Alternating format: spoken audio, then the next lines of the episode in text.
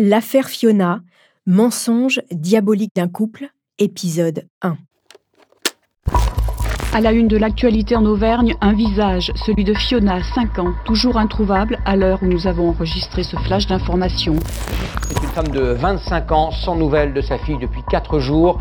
La mère de Fiona a lancé aujourd'hui un appel au secours à Clermont-Ferrand pour tenter de retrouver son enfant mystérieusement disparu. Visage, le visage d'une petite fille, elle a 5 ans, elle s'appelle Fiona et sa disparition reste une énigme depuis un peu plus de 24 heures. Il y a dix ans, la petite Fiona, 5 ans, disparaissait dans un parc. Sa mère pleurait et suppliait qu'on retrouve son enfant devant les caméras. S'ensuivait un emballement médiatique, des mois d'enquête et une fin tragique. En 2013, à Clermont-Ferrand, la petite Fiona aurait échappé quelques minutes à la surveillance de sa mère Cécile. Les policiers prennent tout de suite cette disparition au sérieux et déploient immédiatement un lourd dispositif. Une centaine d'hommes, des chiens et un hélicoptère balayent les 26 hectares alentours, mais la petite Fiona reste introuvable. La détresse et les larmes de sa mère émeuvent la France entière. Fiona a-t-elle fait une mauvaise rencontre? A-t-elle été kidnappée? Plusieurs mois passent et la fillette est toujours introuvable. Les enquêteurs suspectent alors les parents. Et si c'était eux les responsables de la disparition de cette petite fille Vous écoutez Homicide, je suis Caroline Nogueras.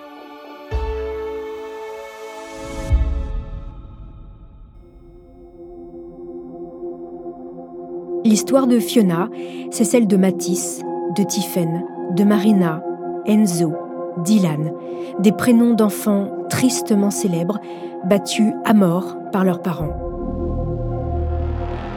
Fiona est devenue un symbole dans la lutte contre les violences faites aux enfants. Les chiffres sont édifiants. En France, un enfant meurt tous les cinq jours sous les coups de ses parents, selon l'inspection générale des affaires sociales. Dans le dernier épisode de cette saison, je serai en compagnie de maître Marie Grimaud, l'avocate de l'association Innocence en danger, qui s'est portée partie civile dans les procès de la mère de Fiona, Cécile Bourgeon et Berkan Maclouf, son compagnon.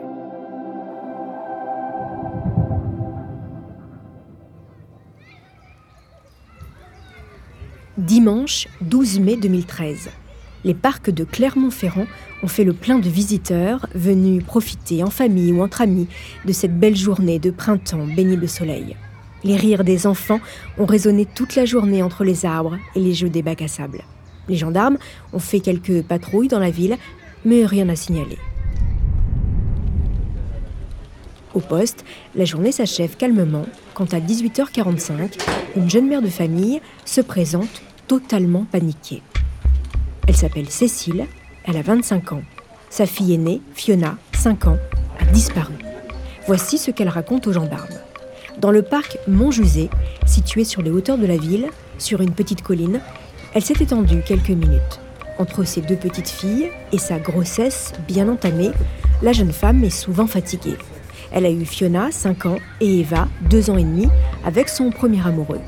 L'enfant qu'elle porte est de son nouveau conjoint, Berkan Maclouf.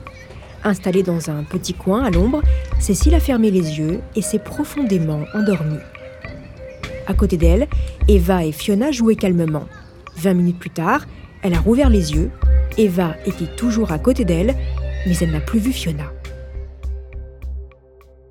Fiona est une jolie fillette de 5 ans, vive, sociable, au regard espiègle une petite blonde aux yeux bleu-vert pétillants, toujours très joyeuse. Elle portait son survêtement préféré, le noir, avec Hello Kitty dessus. Elle connaît bien le parc, il n'est qu'à une centaine de mètres de l'appartement familial. Cécile a cherché partout, derrière les arbres, dans les jeux pour enfants, entre les buissons. Mais Fiona est introuvable. Cécile a donc paniqué sur le chemin, elle a arrêté un promeneur pour lui demander son téléphone pour prévenir son conjoint Berkane, resté à la maison. Elle n'avait pas son portable avec elle. Dans le cadre d'une disparition d'enfant, il faut aller très vite. Chaque minute compte. Qui sait, peut-être que Fiona est tombée quelque part, ou peut-être qu'elle a fait une mauvaise rencontre. Les gendarmes déploient immédiatement une centaine d'hommes dans le parc. Policiers, militaires et pompiers sont appelés en renfort. Des joggers se joignent même spontanément aux recherches. La nuit tombée, un hélicoptère équipé de caméras thermiques survole le parc fermé au public jusqu'à nouvel ordre.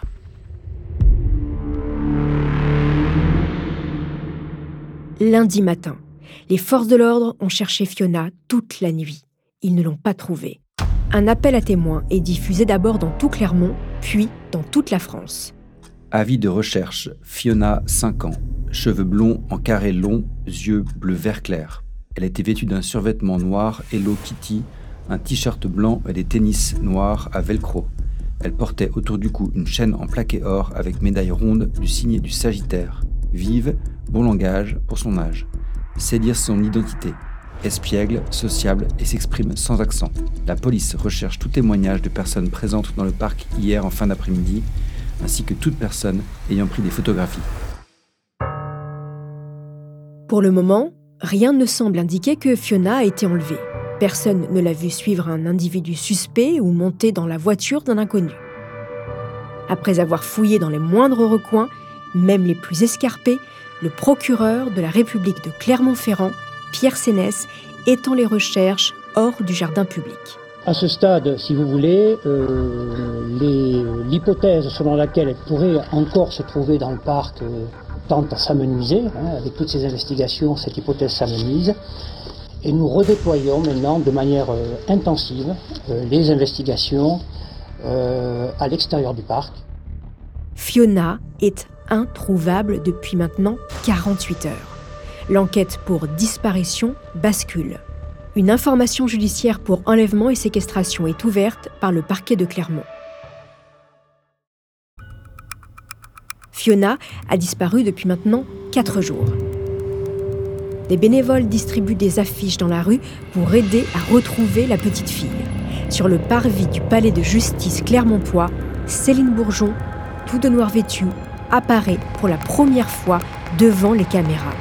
C'est une jeune femme blonde à la carrure frêle, aux joues rondes, enceinte de plus de six mois, qui s'exprime en larmes. C'est un appel à tout le monde pour euh, tous les Clermontois, tous, tous ceux qui peuvent nous aider. C'est vraiment un appel au secours. Et puis, ben, voilà, c'est le but, c'est de retrouver Fiona, c'est tout. Donc, euh, on a vraiment besoin d'aide, quoi. N'importe qui qui voit Fiona, n'importe qui, qui qui a Fiona, ben voilà, qui, qui me la ramène, qui me la ramène, c'est tout. On imagine aisément la douleur de la jeune mère de 25 ans. Entendue plusieurs fois depuis la disparition par les enquêteurs, elle a décidé de se faire accompagner d'un ténor du barreau, maître Gilles Jean Portejoie. Elle se constitue partie civile et participe à toutes les recherches. Au juge d'instruction, elle dit tout ce qu'elle sait, raconte toute l'histoire, donne des pistes. Un temps, les enquêteurs soupçonnent le père de la petite fille, Nicolas Chafoulet. Cécile et Nicolas se sont rencontrés jeunes. Ils avaient respectivement 17 et 18 ans. Trois ans plus tard, Cécile a donné naissance à Fiona. Mais le couple battait de l'aile, en partie à cause de leur consommation régulière de drogue. Ils pensaient sauver leur histoire en faisant un autre enfant. Eva est donc née trois ans après Fiona. Évidemment, rien n'y fait. Cécile et Nicolas ont fini par se séparer. La rupture a eu lieu un an et demi avant la disparition de leur fille. Et si le papa avait voulu se venger? Mais non, Nicolas Chafoulet n'y est pour rien. Son emploi du temps le dimanche 13 mai ne laisse aucune place au doute.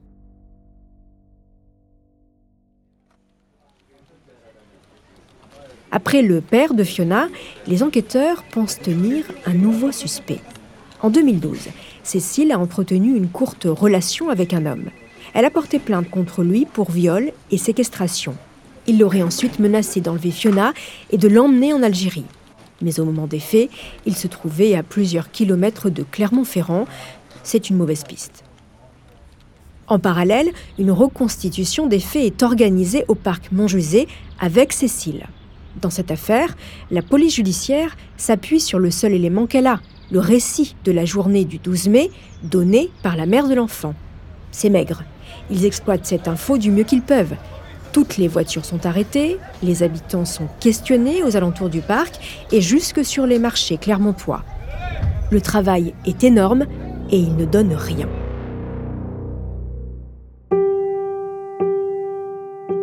Un mois est passé depuis la disparition de Fiona. Sa mère, Cécile, foulard gris noué autour du cou, sourit timidement au journaliste de TF1 à qui elle a décidé de parler. Elle est calme, de temps en temps, elle essuie une larme sur sa joue. Je m'en veux, je suis. Parce que voilà, je suis quand même une maman et je me suis dit, j'ai pas su protéger ma fille. C'est dur de se dire ça quand même. Le père de Fiona, Nicolas Chafoulet, a lui aussi décidé de sortir de l'ombre.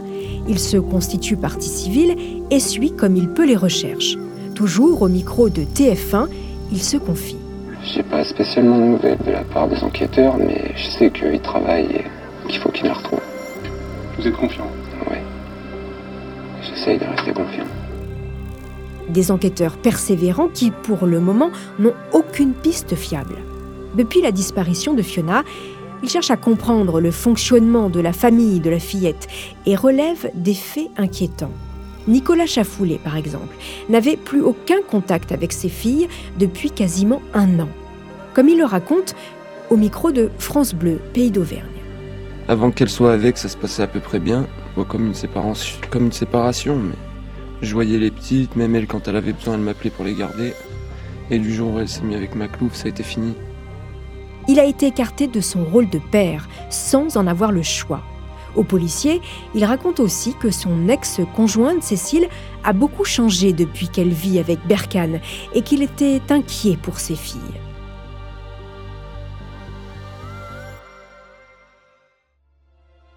Avant de poursuivre cet épisode, une petite pause pour donner la parole à notre partenaire, sans qui ce podcast ne pourrait exister.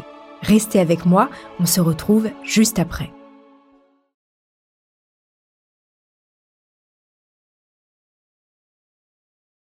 Quatre mois après la disparition de la petite fille, le couple Cécile Berkane, la mère et le beau-père de Fiona, sont désormais au cœur des investigations.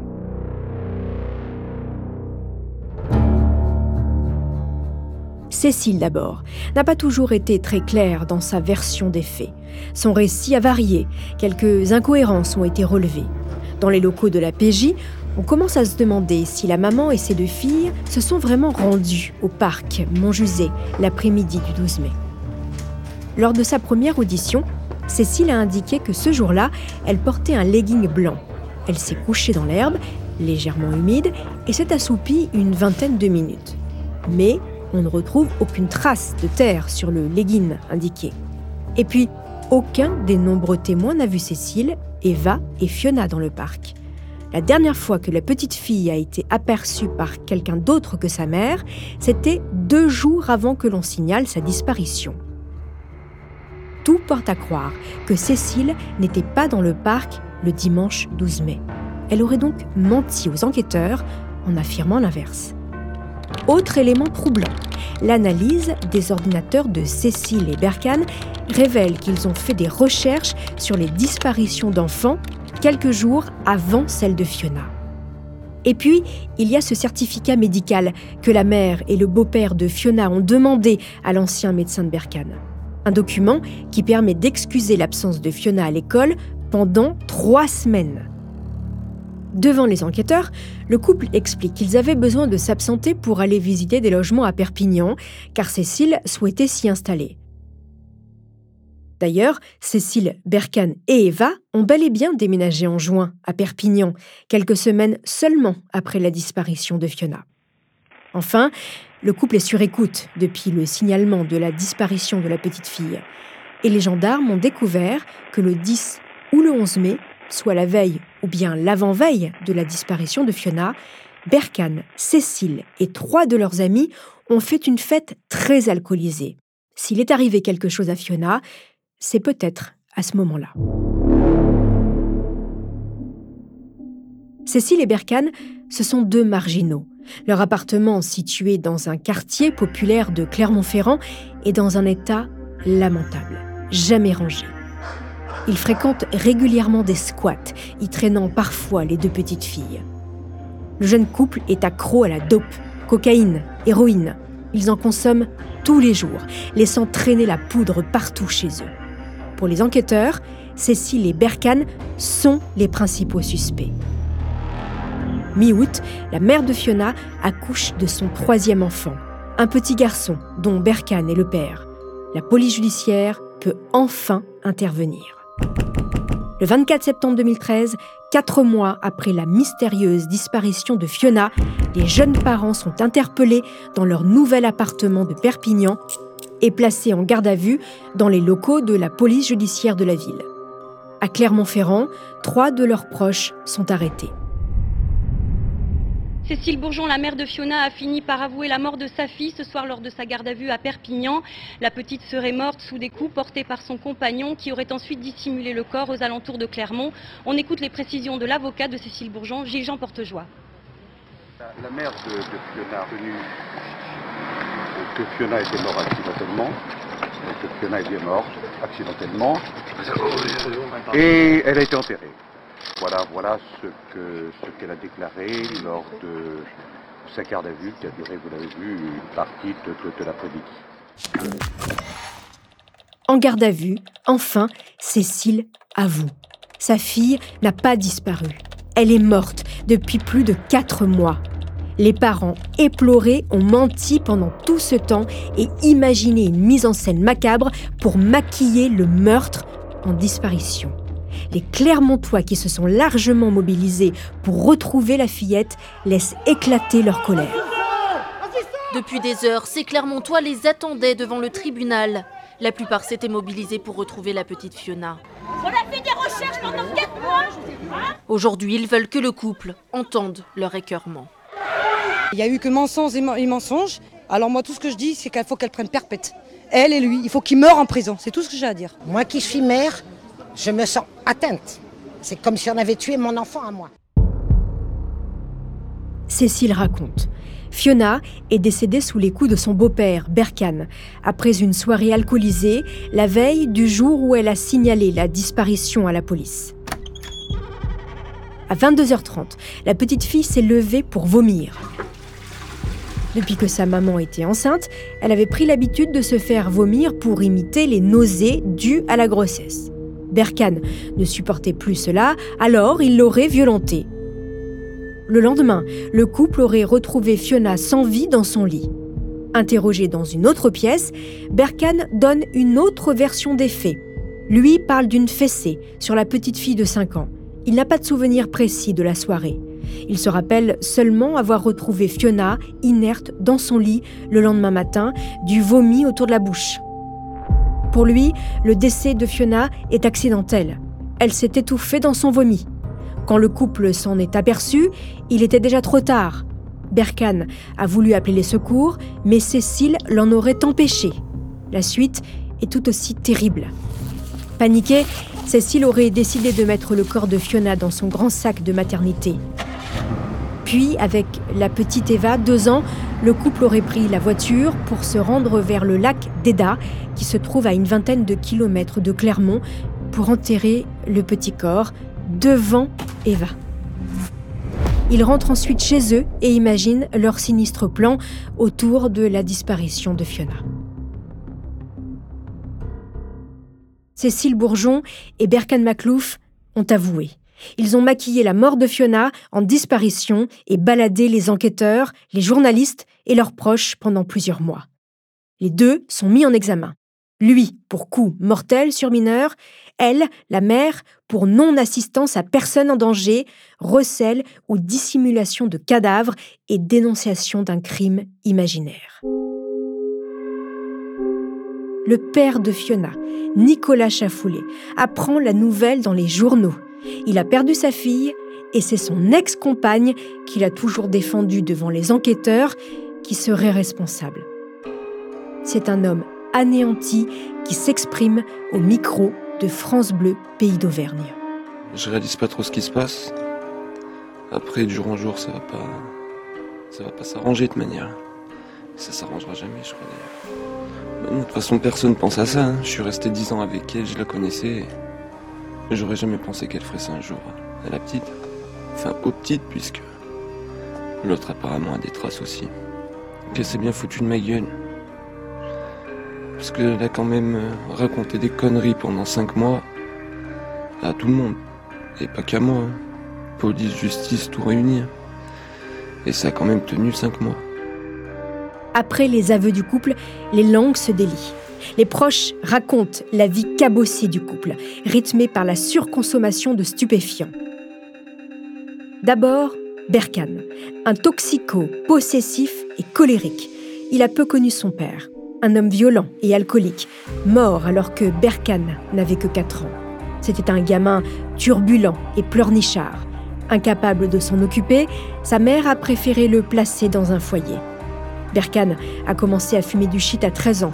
Puis, en grandissant, il a suivi avec difficulté une formation de couvreur charpentier, un métier qu'il n'a jamais exercé. Préférant dealer et consommer des drogues de plus en plus fortes cocaïne, LSD, champignons, héroïne. Toute sa vie, ces sautes d'humeur ont terrorisé son entourage. Son casier judiciaire est long comme le bras. Une dizaine de condamnations pour trafic de drogue ou violence physique.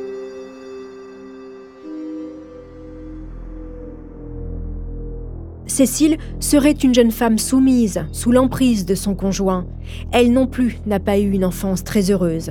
Son père l'a frappée, ses parents se sont séparés quand elle avait 5 ans.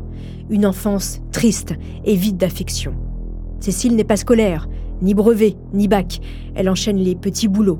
Quand elle rencontre Nicolas Chafoulet, elle commence à consommer de la drogue et sombre peu à peu.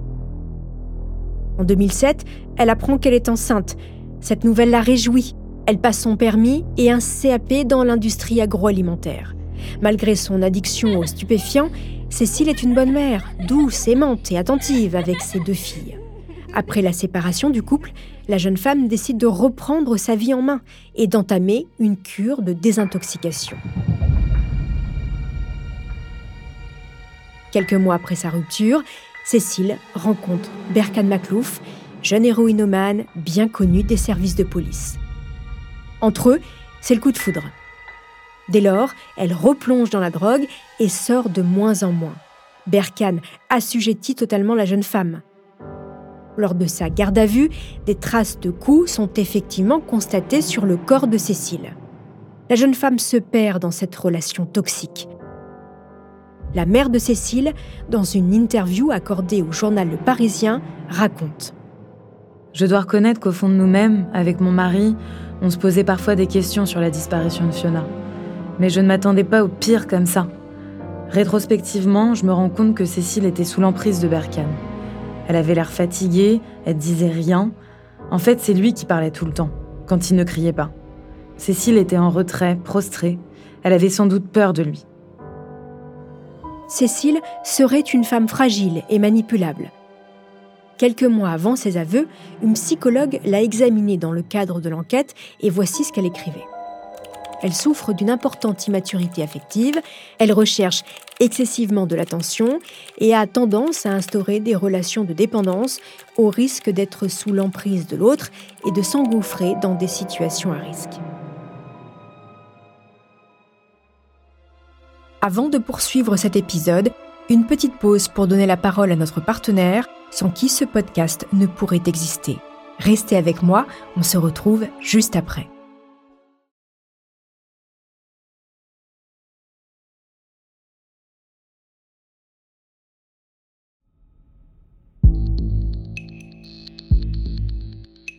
Alors qui croire? La mère, une femme en détresse, qui a menti à la France entière? Le beau-père, un homme violent et toxicomane notoire? Le couple a trompé tout le monde, avec un plan machiavélique. Pour l'heure, Cécile est mise en examen pour quatre chefs d'accusation, non-assistance à personne en danger, dénonciation d'un crime imaginaire, modification d'une scène de crime et recel de cadavres. Elle risque 5 ans de prison. Son conjoint, Berkane, est poursuivi pour coups et blessures volontaires ayant entraîné la mort sans intention de la donner sur mineur de moins de 15 ans, non-assistance à personne en danger et recèle de cadavres. Lui encourt jusqu'à 30 ans de réclusion criminelle.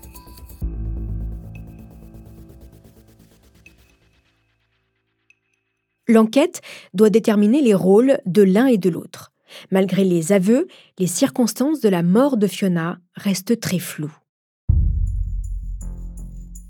Berkan reconnaît que le soir du crime, il a mis une fessée à la petite fille parce qu'elle se faisait vomir. Il a ajouté que Cécile était déjà couchée, mais il nie avoir porté un coup mortel.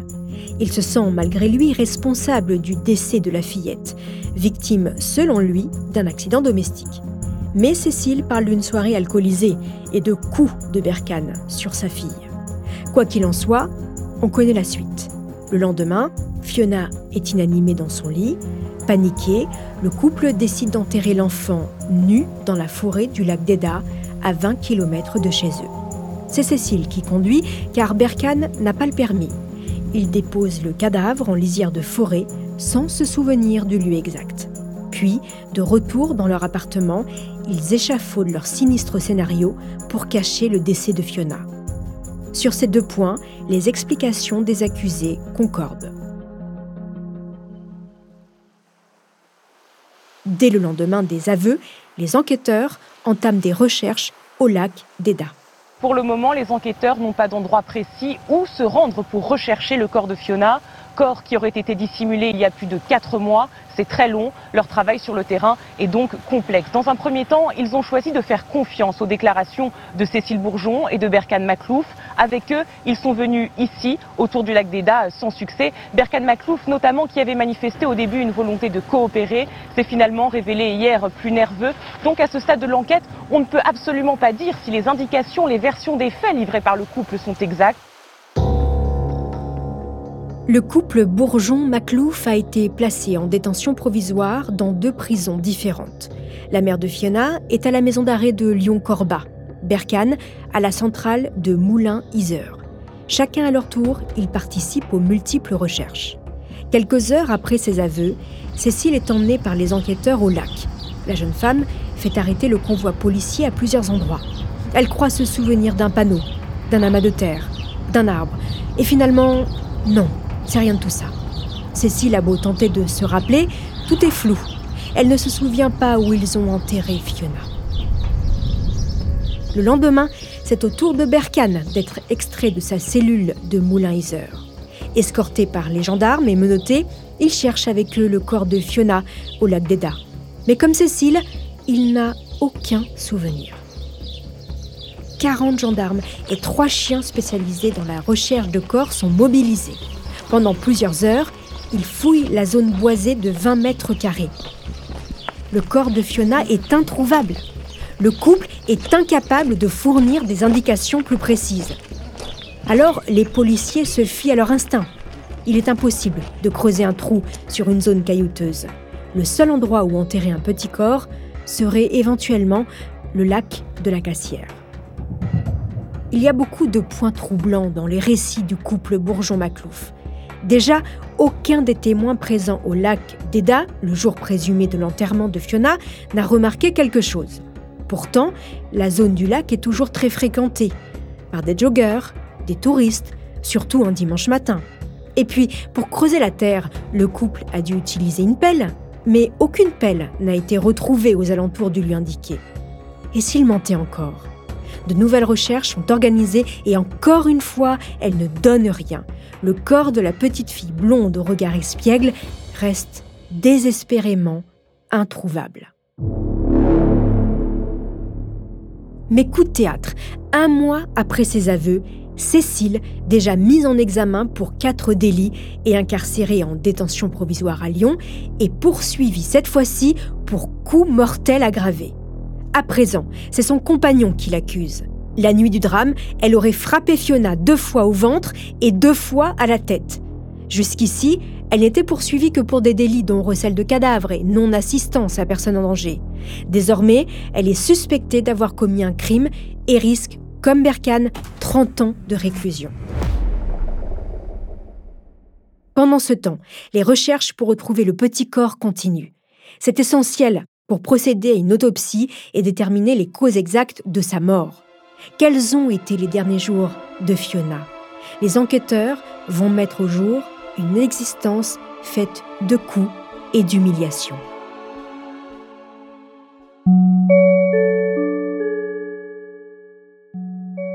Fiona est née à Clermont-Ferrand un jour froid de début décembre 2007.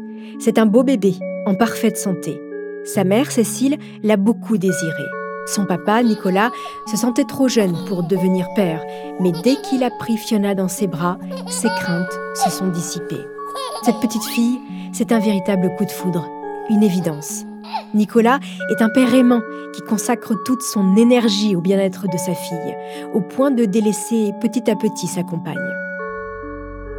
Le couple se délite jusqu'à la rupture, après huit ans de vie commune et deux petites filles. Fiona et Eva vivent désormais chez leur mère, mais voient souvent leur papa, toujours très présent pour elles. Fin 2011, Cécile rencontre Berkane. Pour Nicolas, c'est à ce moment-là que tout a basculé. La dernière fois qu'il a vu sa fille, c'était en septembre 2012, et Nicolas était très inquiet. Il le raconte sur le plateau de l'émission Ça commence aujourd'hui sur France 2. Quand euh, j'ai pris ma fille pour le week-end, mes deux filles, et que la plus grande, Fiona, m'a dit qu'il euh, lui avait fait mal. Elle parlait de, son copain de l'époque. Je lui ai posé beaucoup de questions, peut-être trop d'ailleurs, ça lui a peut-être fait peur à l'époque, parce que je lui ai demandé euh, comment elle s'était fait mal, comment il lui avait fait mal, si c'était arrivé plusieurs fois. Elle m'a jamais répondu, donc j'ai regardé, je l'ai emmenée dans la salle de bain, je l'ai déshabillée. Elle avait aucune trace, mais aucune trace. Et quand le soir, j'ai voulu lui rendre la petite, les deux, je l'ai prise à part et je lui ai. Tout de suite, c'est devenu très, très virulent. Elle n'a pas accepté la question. Là, à partir de là, ça a mis un point final avec, euh, avec ma fille. Depuis, je ne l'ai jamais revue.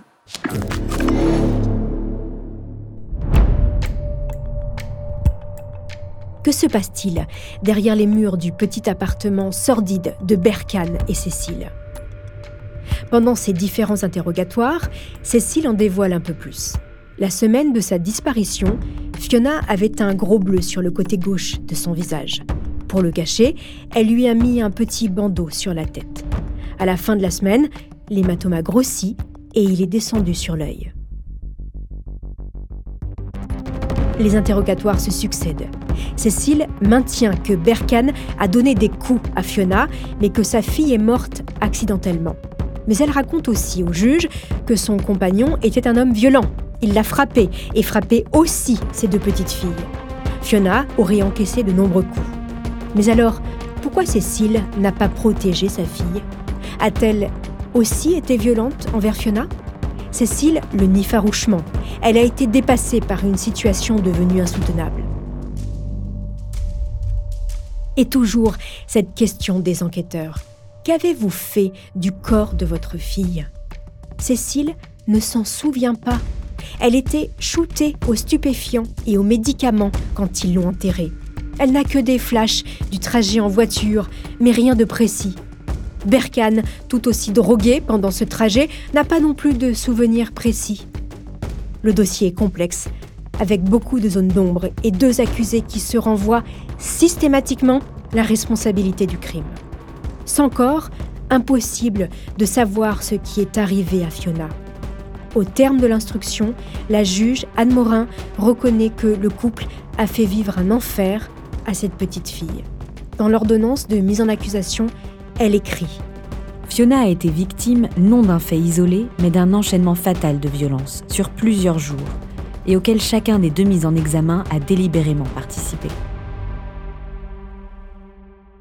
La date du procès des bourreaux de Fiona est fixée au 14 novembre 2016 devant la cour d'assises du Puy-de-Dôme. Ils vont devoir répondre de leurs actes. Les débats vont durer deux semaines. C'est un véritable marathon judiciaire, vous allez le voir, qui va se dérouler dans cette affaire sordide de maltraitance sur enfants. Avant de poursuivre cet épisode, une petite pause pour donner la parole à notre partenaire, sans qui ce podcast ne pourrait exister. Restez avec moi, on se retrouve juste après.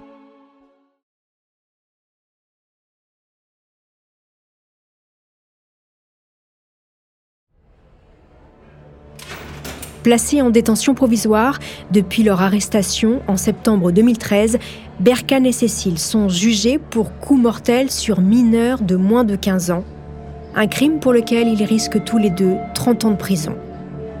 La mère de Fiona, Cécile, comparée aussi pour trois autres délits dénonciation de crimes imaginaires, non-assistance à personne en danger et recel ou dissimulation de cadavres. Des chefs d'accusation pour lesquels elle encourt jusqu'à 5 ans de détention. Pour défendre Fiona, huit associations contre les violences faites aux enfants se sont portées partie civile. L'objectif du procès, vous l'aurez compris, éclaircir toutes les zones d'ombre autour du meurtre de la petite fille et lui rendre justice.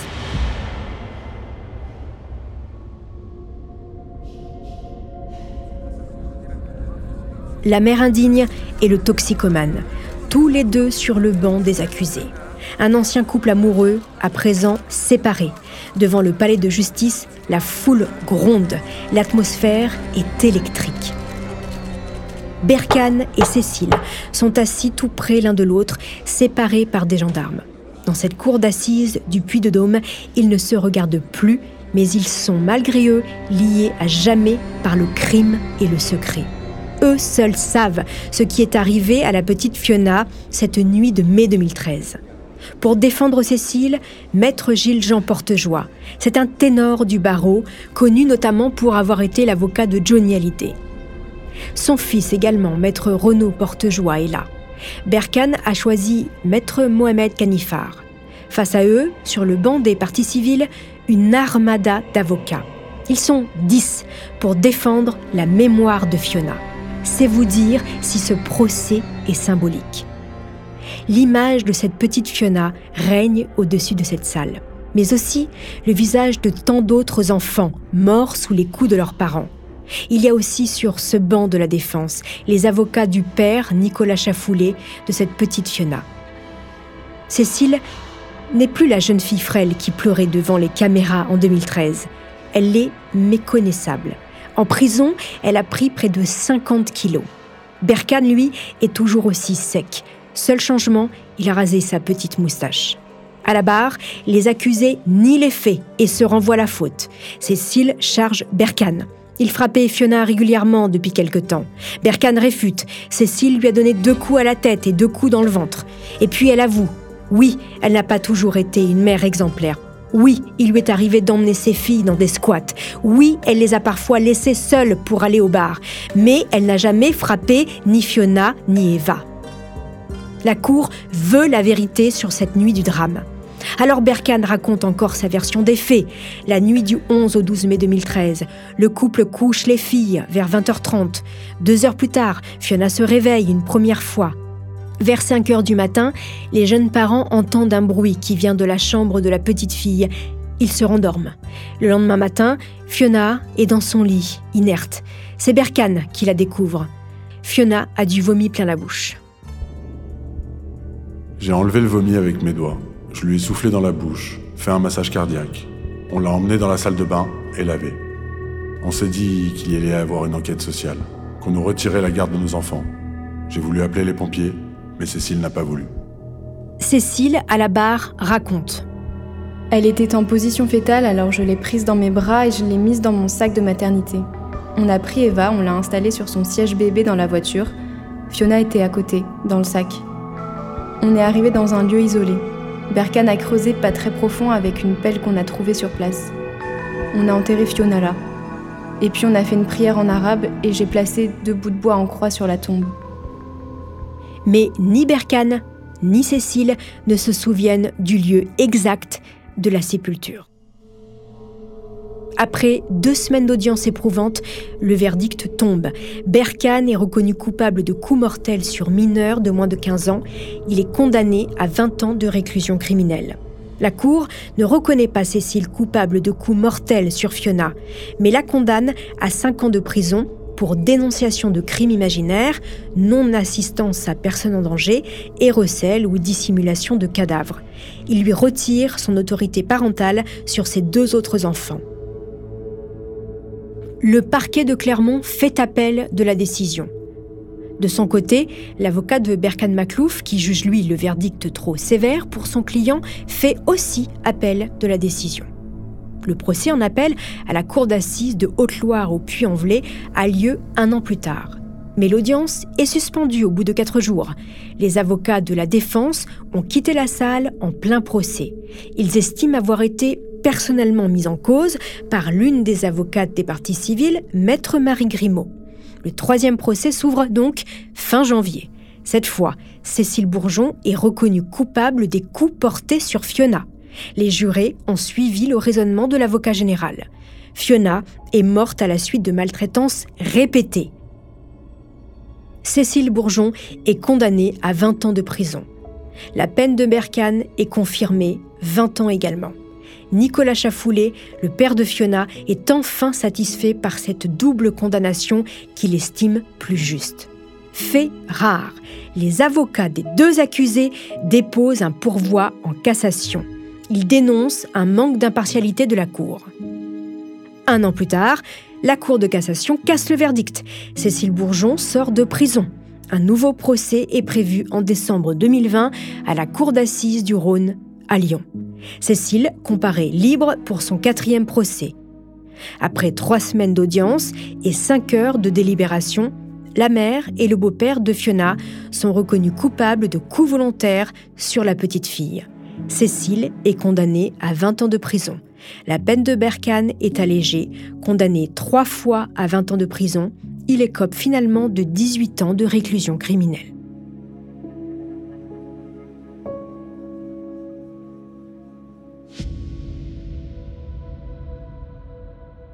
Maître Marie Grimaud, bonjour. Bonjour. Vous êtes l'une des avocates de l'association Innocence en danger, partie civile à ce procès. Je vous remercie beaucoup déjà pour commencer, Marie Grimaud, d'être avec moi en studio aujourd'hui.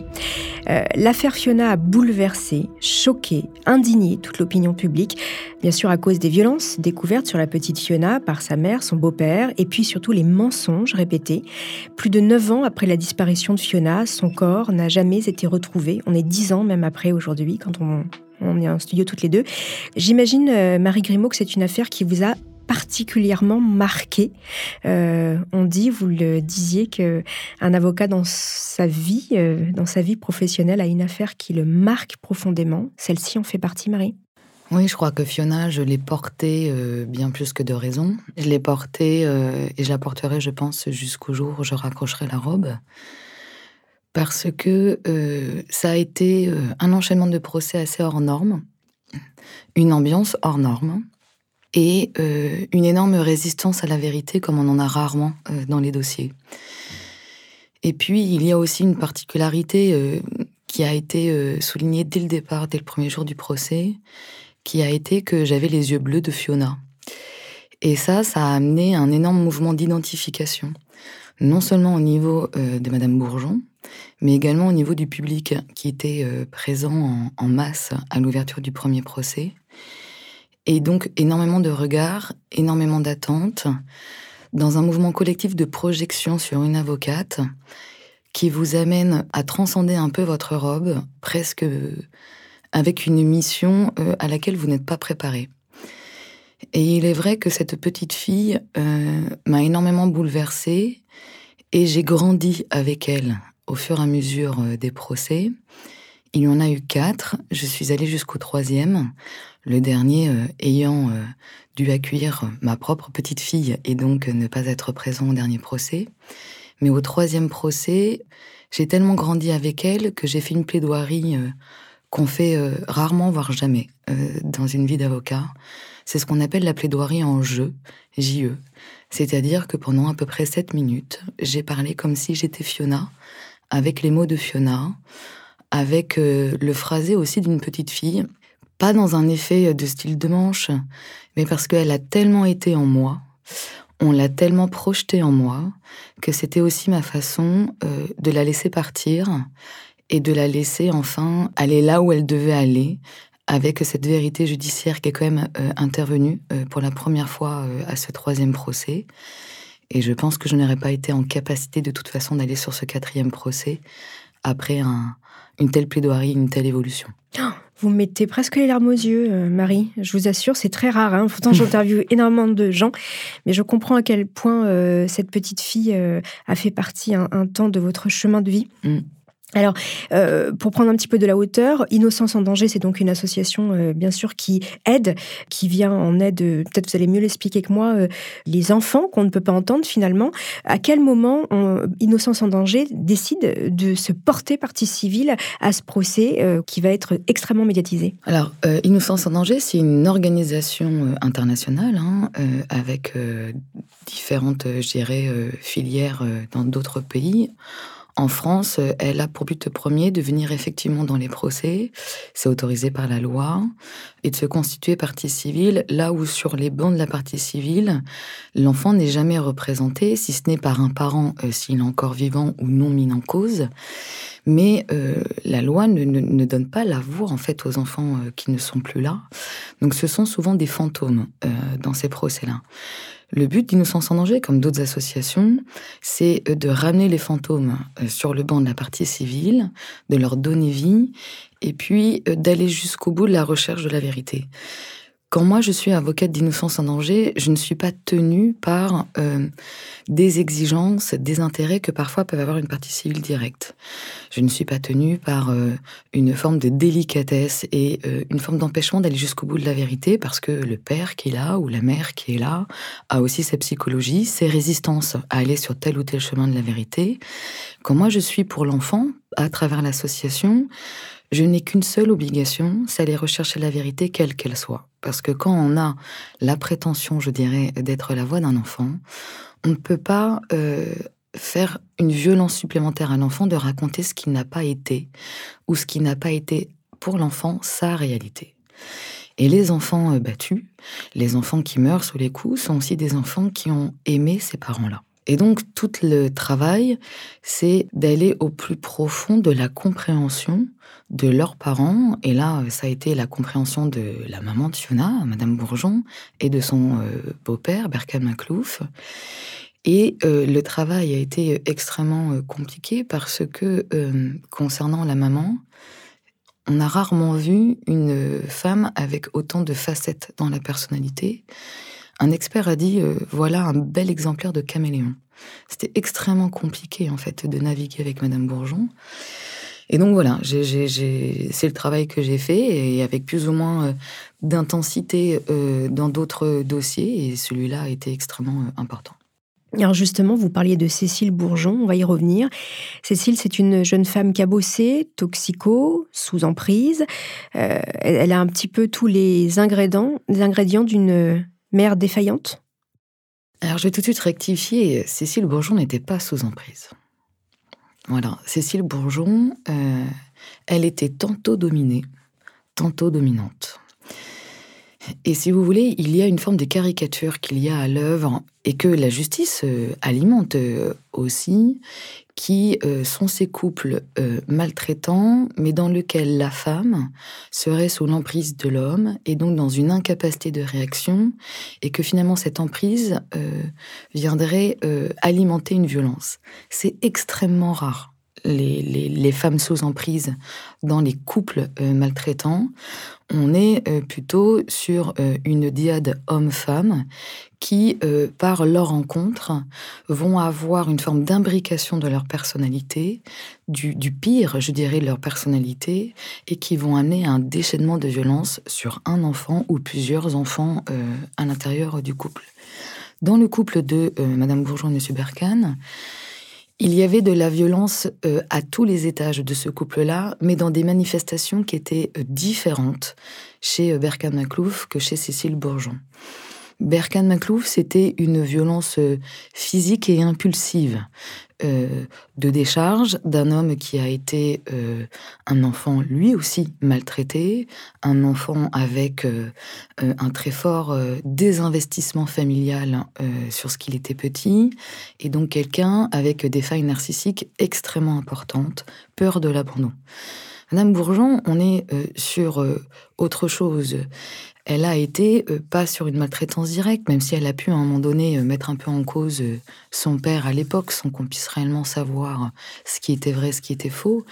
Mais Cécile Bourgeon, c'était une femme qui avait une très grande intelligence. D'ailleurs, un expert disait qu'elle était probablement au potentiel, ce qui n'était pas du tout le cas de Berkan Maklouf et surtout une intelligence pour venir euh, perpétuellement rechercher un bénéfice dans le couple qu'elle forme à l'autre, bénéfice qui est celui euh, euh, de se remplir elle, de venir aussi maîtriser l'homme qu'elle a avec elle et utiliser cet homme-là comme un peu, si vous voulez, à défaut de pouvoir extérioriser sa violence, elle utilisait notamment M. Maclouf comme le vecteur de sa propre violence. C'est un peu son bras armé, finalement, Berkane, euh, pour euh, Cécile Bourgeon.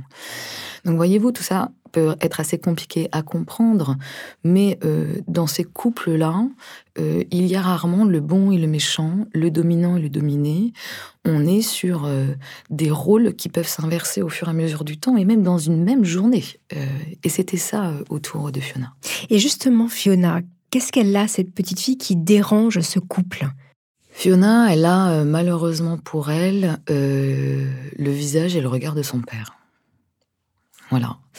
Et elle rappelle au quotidien euh, à cette maman sa relation passée avec le papa de Fiona.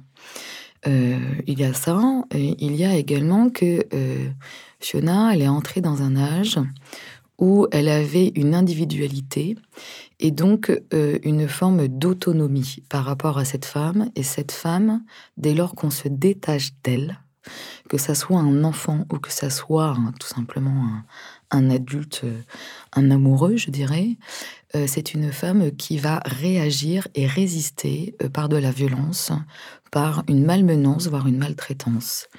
Fiona, c'était une petite fille qui était dans la recherche du monde, de, l'ouverture au monde, euh, qui a été privée pendant quelque temps euh, de son papa et euh, qui a mené une forme, je pense, de rébellion à l'intérieur de cette famille qui était recomposée avec Berkan Maklouf, et donc était un électron libre.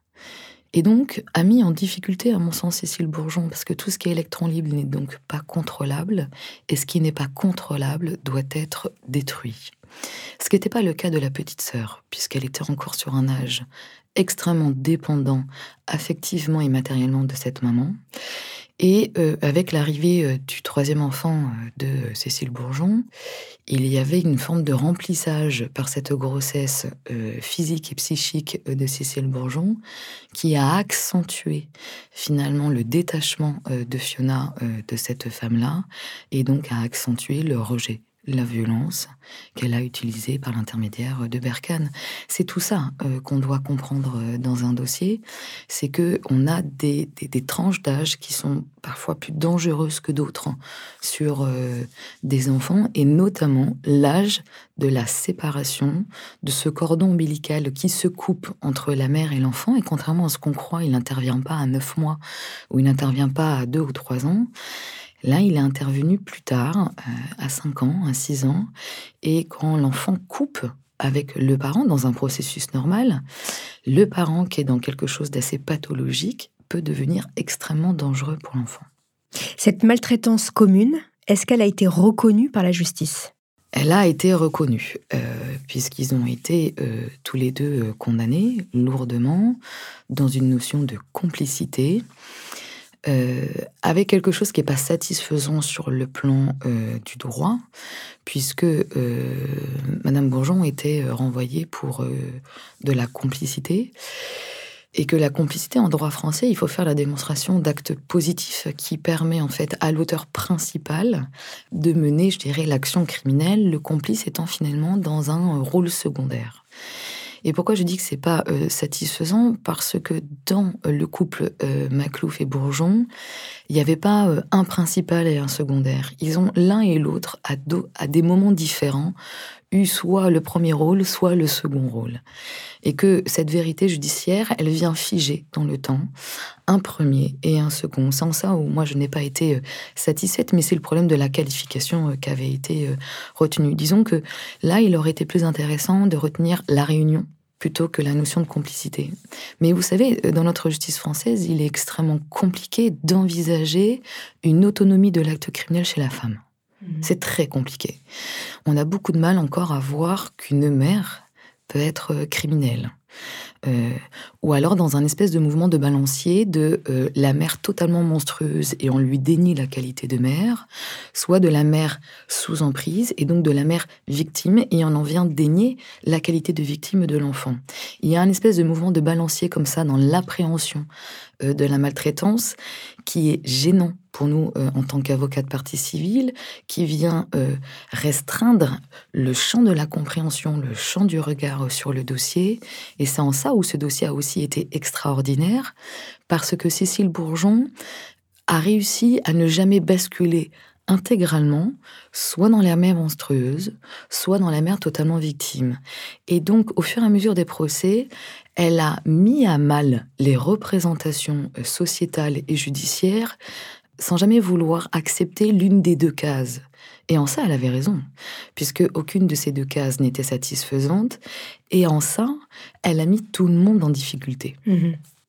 Alors, ce qui est extrêmement difficile dans ce dossier. Euh, bien sûr, il y a la maltraitance euh, de cette petite fille, mais le fait qu'on ait caché la vérité et que aujourd'hui encore, on ne sache pas comment cette petite fille est partie, qu'est-ce qui s'est passé et pourquoi, d'après vous, ce couple euh, diabolique, si on peut dire, n'a jamais réussi à dire où est-ce qu'ils avaient enterré cette petite fille et comment elle était décédée. Ils ne pouvaient pas le dire, ils ne pourront jamais le dire, parce que s'ils devaient révéler euh, les derniers instants de vie euh, de Fiona et euh, comment ils ont traité la mort de Fiona, définitivement, ils tomberaient dans la communauté des monstres. Et que cela, en fait, à jamais les mettrait au banc de la société.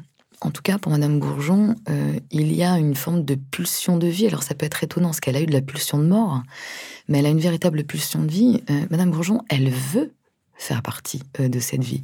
Elle veut se remplir encore d'enfants, puisqu'on en a eu après, la démonstration par la suite. Et que pour pouvoir tenter cette légitimité, je dirais, de continuer à faire partie de cette vie, il fallait surtout taire euh, ce qui a été euh, fait euh, au corps de Fiona. Je, pense qu'au fur et à mesure des trois procès, on a commencé à approcher ce moment de vérité sur ce qui s'est passé et si elle a été enterrée ou pas. sauf que quand on l'a approché, il y a eu deux choses se sont passées. Concernant. Euh, Monsieur Maclouf, dès le premier procès, et encore plus sur le troisième, approcher ce moment-là, il nous y a amené hein, dans une forme de transe. Euh, quand il a pris la parole, il était debout, euh, le regard totalement hagard, presque dans une forme de transe mmh physique.